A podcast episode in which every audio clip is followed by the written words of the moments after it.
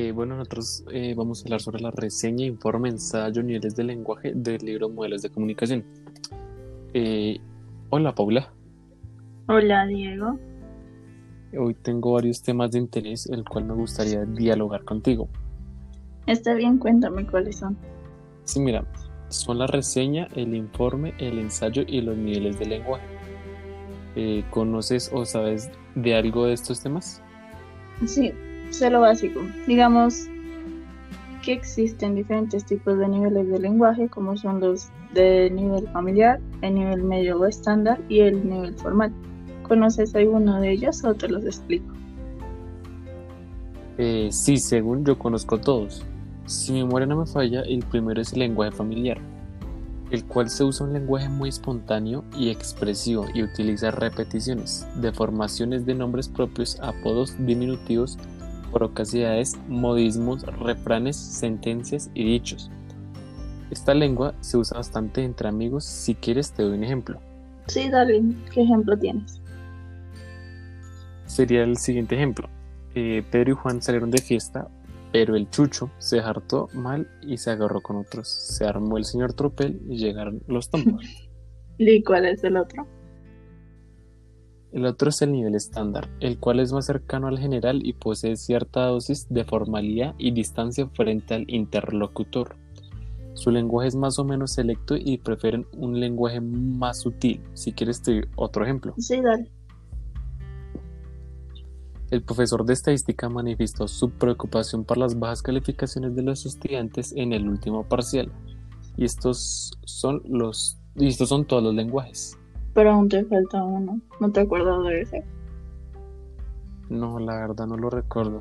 Deberías de refrescarme la memoria. Mm, el que te faltó fue de, de niveles formal, el cual lo usas en un ambiente donde tienes distancia con las otras personas, donde usas palabras más elaboradas. Un ejemplo como muy usual es el de las conferencias. Oh, gracias Paula, no sabía eso. ¿Y sabes algo de la reseña? Mm, las reseñas es cuando sintetizas algo como las películas, un libro o una obra. Ahí mismo comentas y das tus juicios y los valores.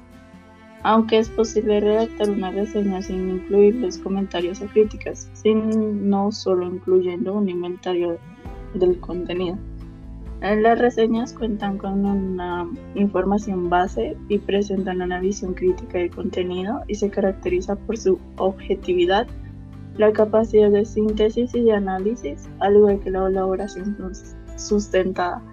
Igualmente la reseña va muy de la mano con el informe, pero no lo recuerdo muy bien. Oh, gracias Paula. Y sabes algo, afortunadamente yo sí sé sobre el informe.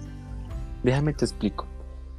Es la presentación sintética del contenido de un texto. Se redacta utilizando palabras distintas de las utilizadas en el texto original y no deben incluirse comentarios ni elaboraciones personales. Además, en este predominan las ideas secundarias. Este informe tiene una estructura fácil y simple, que es el título, la introducción, el desarrollo, la conclusión y eso es todo. Ah, gracias. Creo que nos falta uno que es muy importante para nosotros como estudiantes, el cual sería el ensayo. Mm, sí, ya se me estaba olvidando. El ensayo se escribe de manera breve, clara, que analiza e interpreta o evalúa un tema. En otras palabras, intenta resolver un problema respondiendo a un interrogante por medio de la exposición o argumentación. Este tiene unas características, estas características del ensayo académico varían según los requerimientos del modelo de cita y referencia que se está utilizando. Este ensayo tiene unas clases, pero la, verdad no la recuerdo. ¿Tú sí? Sí, está el ensayo expositivo, donde se informa de un tema en específico en base a un trabajo previo de recolección de fuentes y pues sus cualidades son el uso del lenguaje formal, se escribe para una persona que no conoce nada del tema.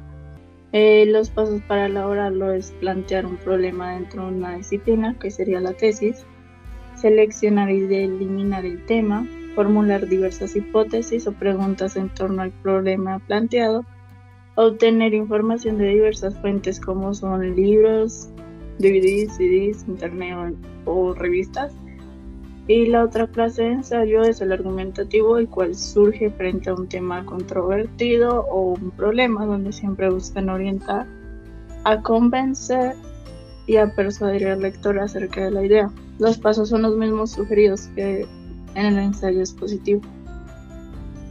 Oh, gracias Paula. Ten un lindo día. Nos veremos después. Lo mismo.